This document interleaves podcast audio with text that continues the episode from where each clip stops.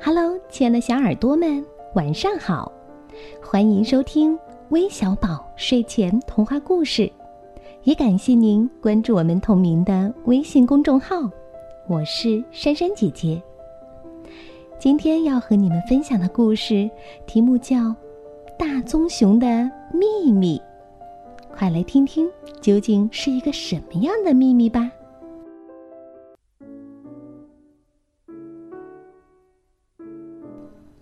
一个冬日的黄昏，大棕熊匆匆钻出了森林。哦，我有一个秘密。他一边说，一边微笑起来。嗯，非常了不起，非常不可思议。它会让你大声叫，它会让你乐得转圈跳。那是什么呀？狐狸问。是什么秘密这么棒？是不是好吃的东西呀？不，不是。大棕熊急匆匆地说：“你不会想要吃掉它的，你只会想要好好的抱住它，用鼻子蹭蹭它，你还会想要伸出舌头，从上到下好好的舔一舔它。”哇！浣熊在一棵大树后面咂起了嘴巴，嗯，那是不是一个大冰棍儿呀？到底是不是呀？哈哈，大冰棍儿，大冰棍儿。棕熊回答：“我看是你的脑子笨，谁会抱着冰棍儿用鼻子蹭？我的秘密可不是冷冰冰的，不过你会想要包裹着它。”让他感觉到你的温暖，还会想要一直守护着他，就像守护着你最大的宝藏。嗯，那会是什么东西呢？松鼠问。告诉我们吧，好棕熊。那会不会是，嗯，一大堆的硬壳果？硬壳果？哦，硬壳果。大棕熊一边叫一边乐得打了个转儿。要是你以为我的秘密是硬壳果，你可真是个开心果。我的秘密呀，不是你可以大咬大嚼的东西，你也不能把它埋在地下，等明年再挖出来吃。大棕熊说着，表情严肃起来。不过。你会想要把它好好的藏起来，不让那些坏家伙发现它，也不让他们有任何机会把它从你身边偷走。你瞧着吧。他说着，瞥了一眼狐狸。我绝不会让那样的事情发生。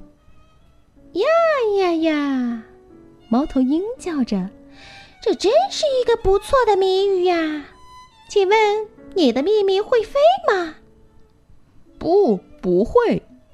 大棕熊说：“我的秘密不会飞，可是我会把它高高的抛向天空，在它往下掉的时候，我会用结实的胳膊接住它，不让它离开我。”那个秘密是不是很小很小呀？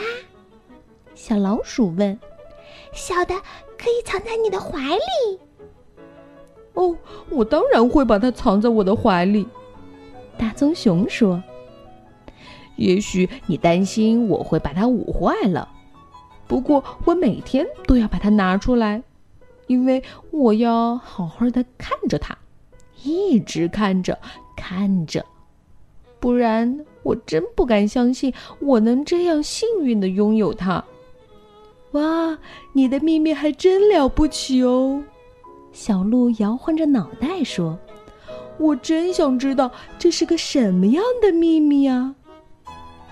嗯，它不只是了不起，大熊说：“它是绝无仅有的，它是妙不可言的，它呀是一种魔法，它呀是一个奇迹。”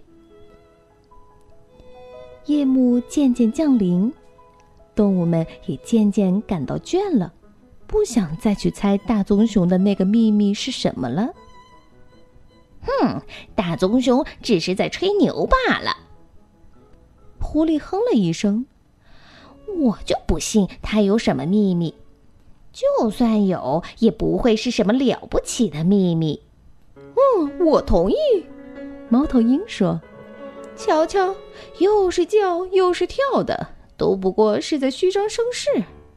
我就对那个秘密不感兴趣，又不能吃，还要去舔；又不能飞，还要去抛，还要把它藏在怀里。哦，这种秘密听上去就不是那么妙了。”其他的动物们也赞同。可当他们回头去找大棕熊的时候，却发现它已经消失在了冬夜的雾气里。日子一天天过去，冰雪封住了大地。大棕熊在山洞里缩成一团，有时候很冷，有时候很饿。它经历了风雪、冰雹。黑暗和一些危险的关头，可只要想到那个秘密，大棕熊就会变得坚强起来。他耐心的等啊等，一直等到整个冬天悄悄过去。大棕熊的秘密终于在一个春天来临的日子里降生了。它很小。很柔软，就像一个毛茸茸的小球。它有一对乌溜溜的大眼睛和一个扁扁的小鼻子。大棕熊用结实的胳膊温柔的搂着它，不让它离开自己。与此同时，它发出了一个快乐的叫喊声。这声音穿过了草原，在整个山谷中回荡。狐狸、松鼠、浣熊、猫头鹰、小鹿、小老鼠，听到声音都赶紧来看看发生了什么事儿。到了这时，他们都不得不承认，大棕熊的秘密确实非常非常的了不起。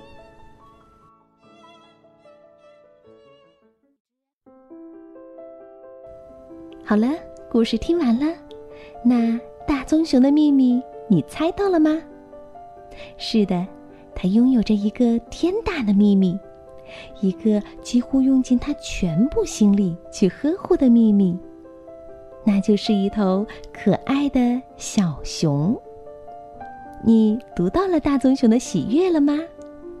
可以在评论当中和我们一起来分享哦。最后，我们要将故事送给来自。湖南岳阳的张浩南，并提前祝你生日快乐。另外，还有来自河南安阳的吴雨辰，来自浙江湖州的金雨月，以及来自辽宁营口的潘雨辰。我们明天再见吧，拜拜。